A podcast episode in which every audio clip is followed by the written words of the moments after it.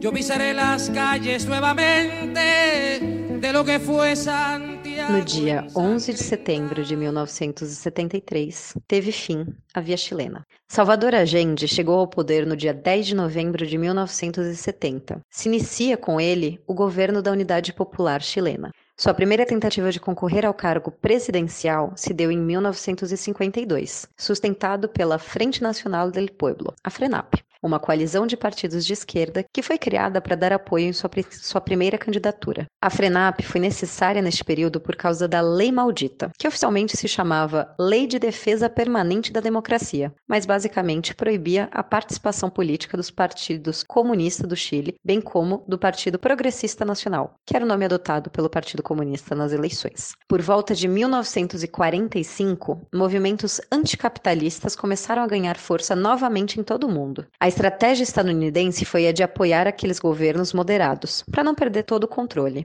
em sua batalha pela hegemonia política no contexto de Guerra Fria. A FRENAP acabou se tornando a Frente de Ação Popular, a FRAP, ou Frente Popular, em 1956, que se declarava um conjunto de forças na luta por um programa anti-imperialista, anti-oligárquico e anti-feudal. Foi com a Frente Popular que Allende disputou nas eleições presidenciais de 1958 e 1964. Em ambas, não obteve sucesso. A vitória de Salvador Allende em 1970 ocorria então no contexto de descontentamento com a democracia cristã chilena, com o Chile com cada vez mais greves e trabalhadores afiliados a sindicatos em tempos também de austeridade. Allende contava com o respaldo de uma nova coalizão de esquerda, proveniente da Frente Popular, que era a Unidade Popular. Esta era composta pelos partidos comunista, socialista, radical e social-democrata chilenos, além dos movimentos populares. O governo de Allende adotou um programa político de caráter socialista, no qual as mudanças partiriam das estruturas políticas burguesas. O Estado nacionalizaria as empresas na busca de criar uma economia voltada para o bem-estar social e, assim, atender às demandas dos trabalhadores. Com o objetivo de enfrentar a crise econômica e o imperialismo, são apresentadas as 40 medidas do governo popular, que consistiam basicamente numa espécie de manifesto das prioridades a serem resolvidas nas áreas de educação e cultura, moradia, saúde e alimentação, reforma agrária, cargos públicos, previdência para todos com mais de 60 anos, medidas tributárias, segurança, justiça e economia. Assim, houve a melhora nos salários e na condição de vida da classe média.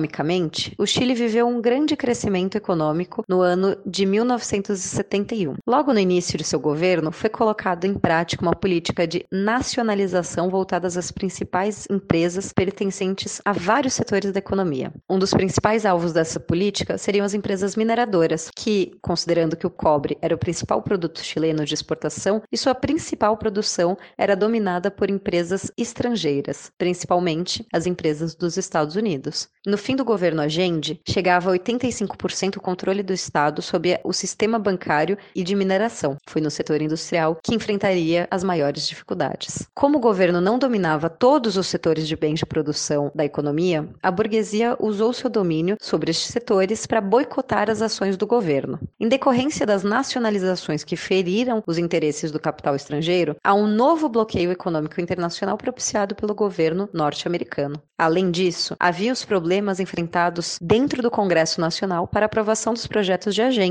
tendo em vista o domínio da oposição no Congresso, que bloqueou as reformas orçamentárias e desencadeou uma alta da inflação, ainda mais com o crescimento dos salários dos trabalhadores. No início de 1973, o plano de golpe de Pinochet começou a se desenhar. Neste período, ocorre a mobilização da classe média e são intensificados os bloqueios internacionais e internos ao governo Allende, o que agrava também a crise política e econômica no Chile. Essas turbulências começam a demonstrar as fragilidades que existiam dentro do governo. Nesse momento também, as organizações militares passam a representar cada vez mais os interesses da burguesia. Devido à crescente pressão que o assolava, a Gende solicitou um plebiscito para saber se a população desejava sua manutenção no poder ou sua saída. Para surpresa geral da oposição, a gente sai vitorioso. A população sai às ruas massivamente com gritos de ordem para que Allende fique. O exército fracassa em sua primeira tentativa de golpe em julho de 1973. Quem protege Allende, ironicamente, é o general Augusto Pinochet.